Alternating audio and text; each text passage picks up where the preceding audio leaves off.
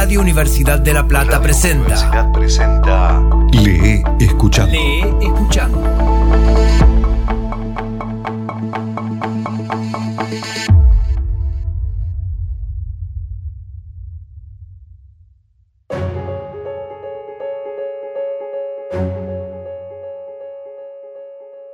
Hoy presentamos El arte de desaparecer de Enrique Vila Matas.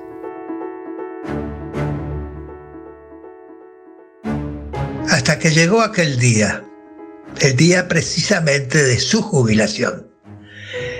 Siempre le había horrorizado la idea de llegar a tener éxito en la vida.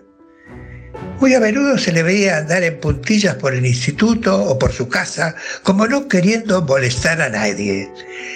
Y siempre había existido en él un rechazo total al sentimiento de protagonismo. Perder, por ejemplo, siempre le había gustado. Hasta el ajedrez prefería jugar a un tipo de juego que se llama autómata y que consiste en obligar al contrincante a veces a pesar suyo. Le gustaba sentirse a bien resguardo de las indiscretas miradas de los otros. Y no era nada extraño, por lo tanto, que lo que a lo largo de 40 años había ido escribiendo, siete extensas novelas en torno al tema del fonambulismo, permaneciera rigurosamente inédito, encerrado bajo doble llave en el fondo de un baúl que había heredado de sus discretos antepasados. Era un hombre modesto, no orientado hacia sí mismo, sino hacia una búsqueda oscura, hacia una preocupación esencial cuya importancia no estaba ligada a la afirmación de su persona.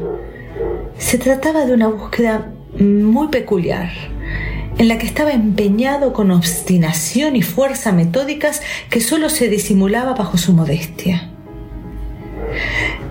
¿Para qué exhibirme? razonaba Anatol cínicamente. ¿Y por qué dar a la imprenta mis textos si en lo que yo escribo sospecho que no hay más que una ceremonia íntima y egoísta, una especie de interminable y falsificado chisme sobre mí mismo, destinado por tanto a una utilización estrictamente privada? Era un razonamiento absolutamente cínico que él se hacía a menudo para no sentirse tentado a publicar porque nada más lejos de la realidad que todo aquello que se decía a sí mismo para así engañarse y poder seguir en la amada sombra del cerrado espacio de su estudio. Entre las medidas adoptadas para poder vivir como escritor secreto, la más curiosa de todas era la que había tomado hacía ya más de 40 años, la de vivir en su propio país, la pequeña y seductora, aunque terriblemente mezquina, isla de Humberta, haciéndose pasar por extranjero. Le resultó fácil engañar a todo el mundo porque la trágica y brutal desaparición de toda su familia en la guerra le facilitó el cambio de identidad. De pronto, una noche, muertos ya todos, Anatol comprendió que estaba solo completamente solo en el mundo y notó esa sensación de extravío que se siente cuando en el camino nos volvemos atrás y vemos el trecho recorrido, la vía indiferente que se pierde en un horizonte que ya no es el nuestro. Concluida la guerra, Anatol se dijo que al final solo quedaba eso, la mirada hacia atrás que percibía la nada, y estuvo deambulando, extraviado, tres largos años por Europa. Y cuando cumplió los 20, regresó a Humberta. Lo hizo exagerando enormemente las H's aspiradas. En Humberta no hay palabra que no lleve esa letra, que es pronunciada siempre de forma relativamente aspirada y cometiendo además todo tipo de errores cuando hablaba ese idioma el mundo le tomó por forastero. Y hasta se reían mucho con su exageración al aspirar las haches. Y eso le reportó a Anatol la inmediata ventaja de asegurarse protección como escritor secreto, pues en Humberta los buscadores del oro de talentos ocultos solo estaban interesados en posibles glorias nacionales y descartaban por sistema cualquier pista que pudiera conducir a genios forasteros. ¿En cuántos lugares de este mundo, razonaba Anatol, no habrá en este instante genios ocultos cuyos pensamientos no llegarán nunca a oídas de la gente? El mundo es para quienes nacen para conquistarlo, no para quienes prefieren pasar desapercibidos, vivir en el anonimato.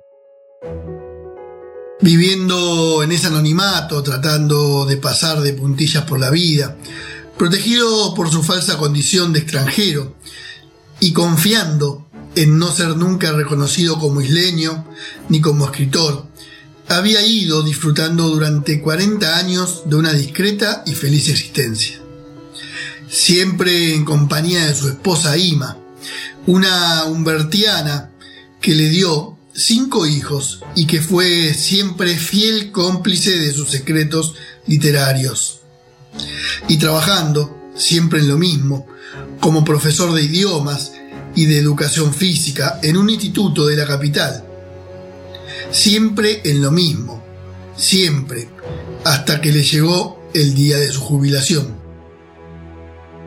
Tuvo que ser precisamente ese día cuando, resonando todavía los ecos del emocionado aplauso de varias generaciones de alumnos que acudieron espontáneamente a su última clase, vio peligrar por primera vez en 40 años su rechazo total del sentimiento de protagonismo, pues notó que en el fondo no le desagradaban nada todas aquellas muestras de afecto y también el sentirse, aunque fuera tan solo por algunas horas, el centro de atención de aquel instituto en el que, sin buscarlo, se había convertido en toda una institución. Con el peculiar acento extranjero y aspirando más que de costumbre las H's, sin duda para reírse un poco de sí mismo, bromeó con su amigo el profesor Bonparte acerca de la estimación que se le tenía en aquel instituto. Querido Bonparte, ya lo ves, instituto, institución, le dijo. Bonparte le dedicó una sonrisa amable y condescendiente, la que habitualmente le dedicaba cuando no acababa de entender lo que quería expresar el bueno de Anatol, y le comentó que se alegraba de verle tan radiante. Te veo muy bien. Esto de la jubilación te está sentando de maravilla. Anatol cayó, porque pensó que si hablaba tendría que explicar, aquello era algo vergonzoso para él, que si se le veía tan radiante era debido a lo mucho que estaba disfrutando al sentirse centro de atención de tanta y tanta gente en el instituto. Lo que son las cosas, pensaba Anatol. Me paso días, meses, años rechazando cualquier tipo de protagonismo y cuando de repente me convierto en el personaje principal de la función, me muero de gusto. ¿Por qué te quedas tan callado? ¿En qué estás pensando? le dijo entonces Bonfart. En lo voluble que somos todos los humanos, le contestó. Y no me preguntes ahora por qué pensaba esto. Dejémoslo así. De vez en cuando me gusta tener algún secreto. Ya, dijo Bonparte, con un aire un tanto misterioso. Por cierto, creo que te hablé de la exposición de fotografías que ando preparando sobre el mundo del deporte. Sí, me hablaste. Pero no sé si te dije que pensamos también en editar un libro sobre la exposición. Pues no, y que he pensado en ti para que desde la autoridad que te conceden tantos años de profesor de educación física, escribas la introducción. ¿Qué te parece? Y es que sospecho, amigo Anatol, que lo harás muy bien. Siempre me has parecido un escritor secreto. Anatol, completamente lívido, creyó que había llegado la hora del fin del mundo. ¿Qué clase de broma siniestra era aquella? Todo el orden y la gran armonía y tranquilidad de su vida se tambaleaba por momentos tardó en darse cuenta de que no había para tanto de que las palabras de Bonparte eran tan solo una forma convencional de animarle a escribir cuatro y trascendentes líneas y nada más. Hasta que no llegó a verlo así, la pasó muy mal. Y lo peor de todo era que su repentina lividez y expresión de pánico le estaban delatando. Pero, ¿te sucede algo, Anatol? Finalmente reaccionó a tiempo y logró mudar la expresión de su rostro. No, nada, ¿por qué? sonrió. Era mucho mejor no negarse a escribir la introducción, pues eso sí equivaldría a levantar automáticamente todo tipo de sospechas. Era mejor aceptar el encargo, escribir cuatro líneas con desidia y torpeza, cuatro tonterías, y acabar con aquel enojoso asunto. Yo pensé, ya estaba excusando Bonparte, que disponiendo como dispondrás a partir de ahora de más tiempo libre, pues yo pensé, me dije, nada, bromeó rápidamente Anatol, instituto, institución, ¿y cómo no va a encantarme escribir la introducción? Una semana después le llegaban las fotografías a su casa de recién jubilado. Eran imágenes de tenis, fútbol, esgrima, atletismo, natación. Creyó apreciar de inmediato en las fotografías de los saltos de Pértiga una belleza descomunal, totalmente diferenciada del resto de las imágenes que le habían enviado. Una belleza única, y cuando comenzó a redactar la introducción, no tardó en darse cuenta de lo difícil que iba a resultarle escribir con desidia o torpeza. Aunque hubiera sabido hacerlo, habría sido incapaz de firmar un texto inválido. Y además, él pensaba que era cierto eso de que cada hombre lleva escrita en la propia sangre la fidelidad de una voz y no hace más que obedecerla, por muchas derogaciones que la ocasión le sugiera.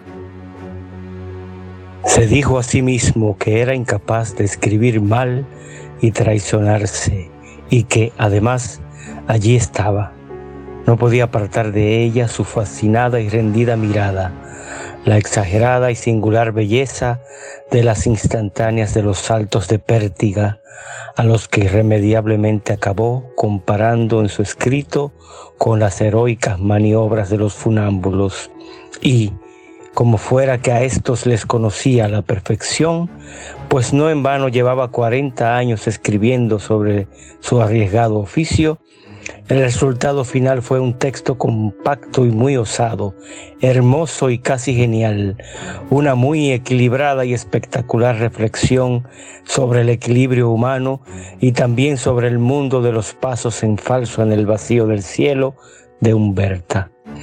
La introducción llegó a manos de Lamper Wallach, el gran poeta y editor humbertiano, y ello ocurrió no a causa de la brillantez y el nervio de la prosa de Anatole, o a la importancia de la exposición que no la tenía, más bien estaba condenada en un principio a no rebasar los estrechos límites del instituto, sino a que casualmente la sobrina favorita del gran Wallach aparecía muchas veces en segundo plano en las fotografías de los duelos de esgrima y le hizo llegar el libro a su querido tío, que quedó asombrado y vivamente intrigado ante el ingenio del que hacía gala aquel desconocido y modesto profesor de educación física que firmaba la funambulesca introducción.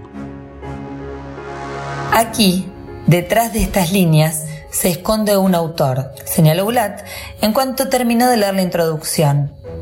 Lo dijo con cierto fanatismo y plenamente convencido además de que jamás le fallaba su olfato, su tremendo olfato literario.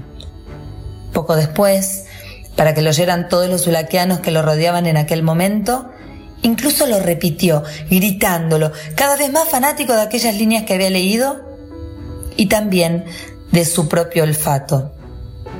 Aquí hay un autor.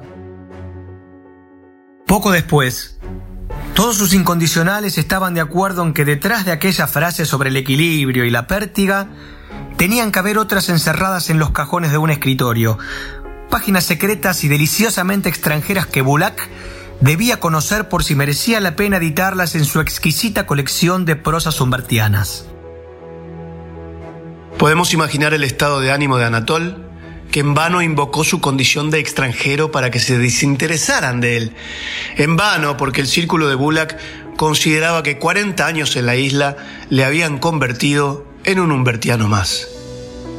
Y por otra parte, estaba la fascinación y curiosidad que despertaba, lo que no dejaba de ser toda una expectativa inédita en la isla, la posible existencia de páginas extranjeras en la obra de un invertiano más.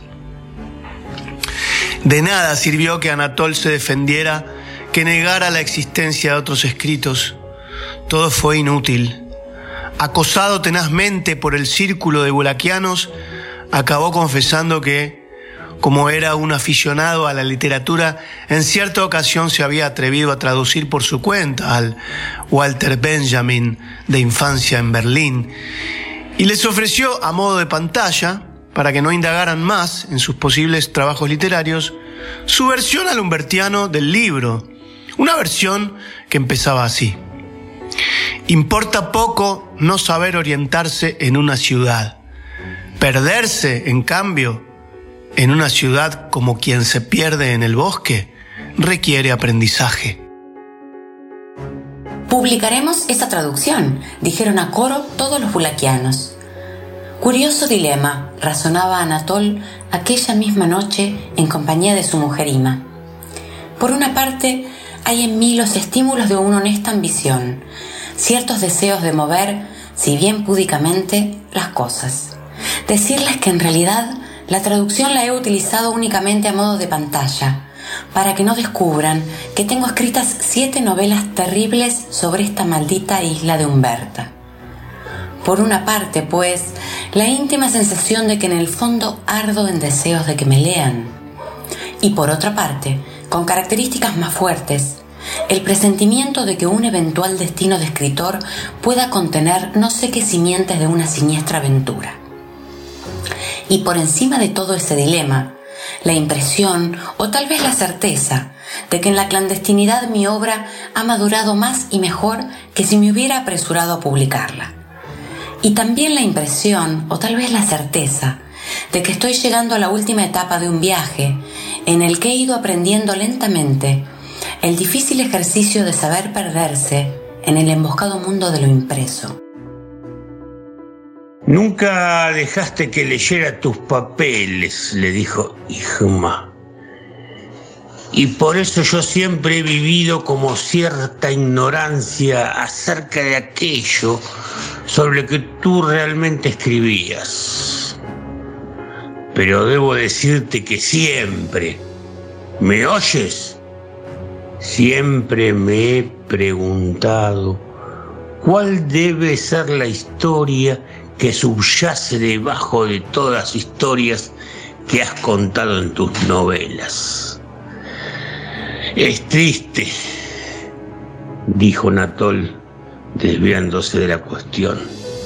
Pero cada vez que se glorifica menos al arte y más al artista creador, cada vez se prefiere más al artista que a la obra. Es triste. Créeme. Pero no has contestado a mi pregunta, insistió Inma. ¿Cuál puede ser esa historia que debes estar repitiendo continuamente en tus novelas? En el fondo, muy en el fondo, le contestó entonces Anatol simulando una confesión muy íntima y dolorosa. Yo vengo repitiendo desde siempre la historia de alguien que se jura vivir en su propio país, disfrazado de forastero hasta que le reconozcan. Pues ya te han reconocido, le dijo su mujer con una sonrisa que a Anatol le pareció de una estupidez y grosería infinitas. ¿Me atreveré a subir al alambre y correr los riesgos del funámbulo? ¿Me atreveré a propiciar la publicación de las primeras de mis novelas? Se preguntaba al día siguiente Anatol mientras avanzaba con el manuscrito en dirección a la editorial de Bulak. Si entrego la novela, ya nunca podré recobrarla. Pertenecerá al mundo. ¿Debo entregarla? Bulak no sabe que existe. Nada me obliga a dársela.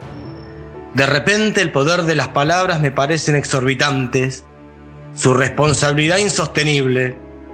¿Me atreveré a subir al alambre? Amigo Anatol, le diría poco después Bulak al recibir el manuscrito. Quisiera que supiera que mi experiencia de autor reconocido confirma su presentimiento de que se trata de una aventura realmente siniestra. Entre otras cosas porque el escritor, que consigue un nombre y lo impone, sabe muy bien que hay otros hombres que hasta tal punto son solo escritores que precisamente por eso no pueden conseguir este nombre. Se trata de una aventura realmente siniestra, pero el hecho es que no se puede dejar de correrla. Créame, no se puede escapar a un destino semejante. Pero es que a mí, amigo Bulak, siempre me ha horrorizado el sentimiento de protagonismo. Yo siempre amé la discreción, el feliz anonimato, la gloria sin fama, la grandeza sin brillo, la dignidad sin sueldo, el prestigio propio. Ya de niño, el mundo de la escritura se me presentaba como precozmente apetecible y prohibido, relacionado en cualquier caso con una infracción con una práctica furtiva. Y además, amigo Gulag, en lo que yo escribo, sospecho una operación de baja lujuria, una especie de interminable y falsificado chisme sobre mí mismo. ¿A quién podría interesarle algo semejante? Y dice usted un chisme sobre sí mismo. ¿Acaso es usted también un funámbulo como su héroe? Ya me gustaría, ya, pero yo nunca me atreví a hacerlo, porque es un oficio muy duro. Si caes, mereces la más convencional de las oraciones fúnebres, e, y no debes esperar nada más, ¿eh? porque el circo es así, convencional, y su público, ¡buah! su público es descortés. Durante tus movimientos más peligrosos, cierra los ojos. Cierra los ojos el público cuando tú estás rozando la muerte para deslumbrarlo. Es un oficio duro que nunca me atreví a practicar. Yo más bien he huido siempre del menor riesgo y es por eso que tal vez nunca me decidí a publicar, a correr ese peligro infinito de una aventura literaria que presentía que podía contener no sé qué simientes de una peripecia realmente siniestra. Publicar era y es, para mí, algo así como arriesgarse a dar un paso en falso en el vacío. Si yo algún día viera publicada mi novela, ese hecho yo lo sufriría como si fuera un baldón, un sentirme desnudo y humillado como delante de una uniformada comisión médica militar. Y sin embargo, no me negará, amigo Anatol, que usted me acaba de entregar su novela para que la publique. Es más, sabe perfectamente que la voy a publicar. Por toda respuesta, Anatol bajó la cabeza como si estuviera confundido y avergonzado por sus manifiestas contradicciones. Pero en realidad se sentía íntimamente satisfecho por haberse atrevido a dar aquel decisivo paso sobre la cuerda floja, sobre el alambre circense de la literatura. Después comenzó a perderse. Se imaginó en un bosque de pinos y hayas, en un paisaje lluvioso, rodeado de ardillas que se mofaban de él. El bosque era tenebroso y en la madera de los árboles había leyendas grabadas en letra impresa. Decidió que había llegado la hora de retirarse prudentemente, la hora de desaparecer. Se despidió de Bulak y alcanzó la calle, comenzó a caminar bajo la lluvia de Humberta, pensativo dio vueltas a la idea de que su novela ya no podía ser recobrada, pues ahora pertenecía al mundo, que por fin sabría, a través de una voz extranjera, de la mezquindad y miseria moral que reinaba en la isla de Humberta. Un sentimiento de pánico le acompañó hasta el portal de su casa, pero se trataba de un pánico fingido, provocado artificialmente por el propio Anatol. Se disponía a entrar ya en su casa cuando de repente se golpeó teatralmente con las manos en la frente y simuló que acababa de recordar que se encontraba sin tabaco. Y entonces, mientras anochecía, dirigió sus pasos hacia el cercano Café Haya, en cuya antesala, nunca Anatol solía pasar de ella, había un luminoso kiosco con un viejo cartel en el que podía leerse tabaco y prensa. Esas dos palabras unidas le producían siempre una inmensa sensación de felicidad, porque leer y fumar eran sus dos actividades favoritas, y porque además aquella inscripción era como una señal confortable en el desierto ciudadano, pues le indicaba que se hallaba a dos pasos de su mujer, de su pipa y de sus libros, de su hogar. En contra de su más elemental costumbre, Anatol se perdió en el interior del local. Tabaco y prensa en ristre, abordó a un camarero que le pareció que también andaba perdido por allí y le preguntó qué clase de secreto era el que ocultaba detrás de la puerta del fondo del bar y por qué desde hacía años ésta permanecía misteriosamente cerrada. Anatol, que sabía perfectamente que por la puerta trasera del bar pasaba a diario una verdadera multitud, escuchó con simulado interés las explicaciones del camarero. Por esa puerta pasa cada día más gente que por la mismísima vía Vico. ¿No ve que lleva al callejón de la China? No me diga, dijo Anatol. Sí, le digo, respondió molesto el camarero, mientras le invitaba a abandonar el local precisamente por aquella puerta. Anatol salió de buena gana al callejón y se puso a caminar como si se hubiera perdido andando en deliberado zigzag bajo la luz de las farolas, Anatol no hacía más que entrenarse a perderse para más tarde poder perderse de verdad. Y andando de aquella forma llegó finalmente, tras no pocas vacilaciones, a la oficina de viajes marítimos que languidecía junto a la lavandería china que daba nombre al callejón. Ahí un hombre que parecía muy impaciente le saludó. Por fin, ya era hora, señor. Hace rato que debería haber cerrado. Creí que no vendría. Aquí tiene su billete. Y que haya suerte, señor. Perdone. No logro nunca recordar su nombre, que por otra parte, si quiere que le diga la verdad, siempre me sonó falso.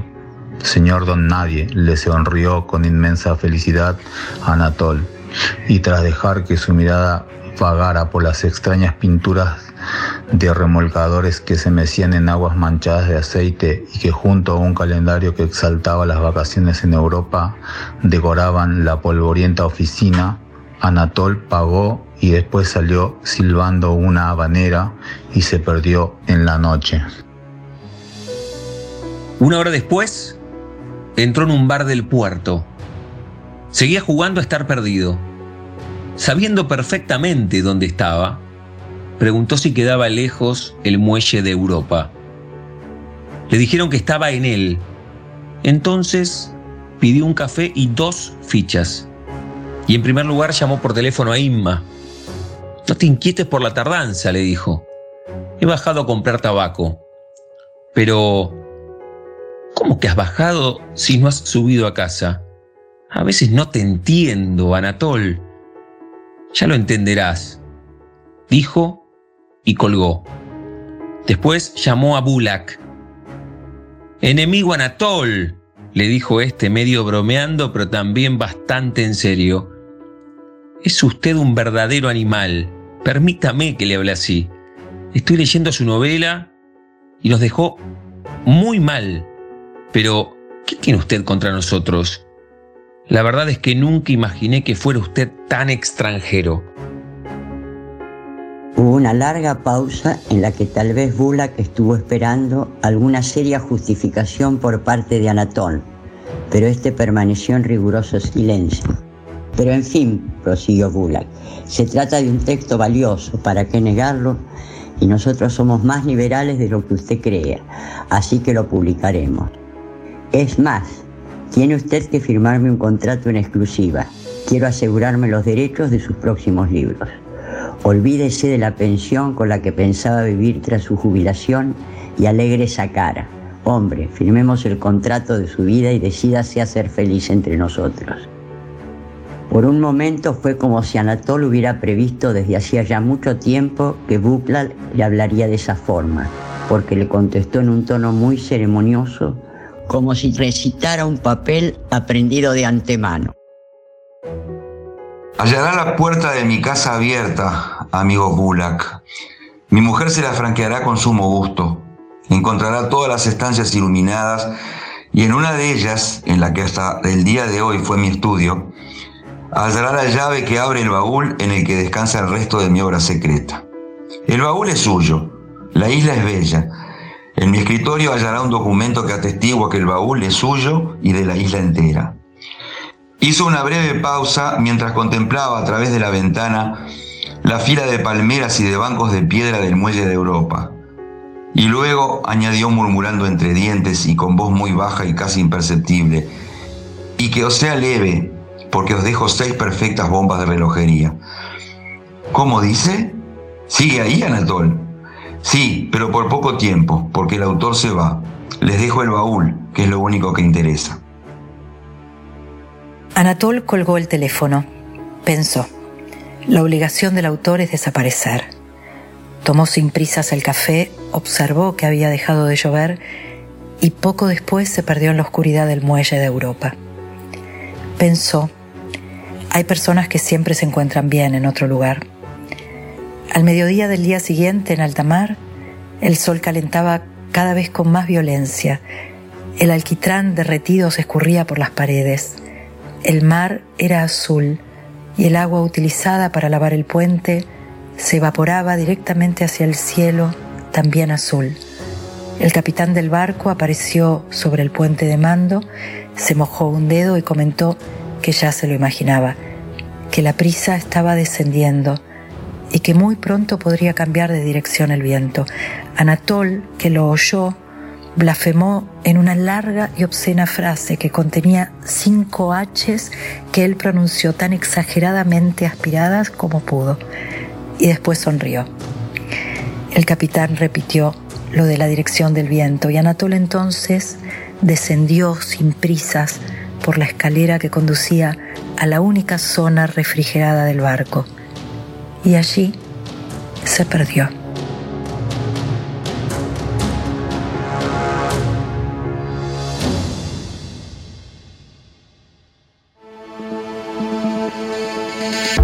Gracias a todos. Por orden de aparición. Pepe Novoa, Paula Almerares, Mario Arteca, Evangelina Caro Betelú, Federico Rossi, Marcos Clavelino, Andrés Barraza González, Gabriela Ramírez, Carla Rosaria Mayeli, Martín Postiglione, Marcos Mutuberría, León Félix Batista, Micaela Uriarte, Esteban Riera, Pablo Novak, Sol Morgante, Puki Martínez, Gonzalo López, Rafa Castillo, Lucho Witt, Patricio Abadi, Pablo Refi, Nacho Toseli, Lupe Pereira, Benito del Pliego, Pablo Gabo Moreno, Damián Zárate, Alcira Argumedo, Roberto Aprato y Emilia Mazar. Hoy presentamos El arte de desaparecer de Enrique Vila Matas. Lee escuchando. Voces artísticas Juan Pablo Weise y Diego Carrera. Edición Juan Manuel de Vega. Idea y realización Mario Arteca y Damián Zárate. Radio Universidad de La Plata. Una radio, dos frecuencias.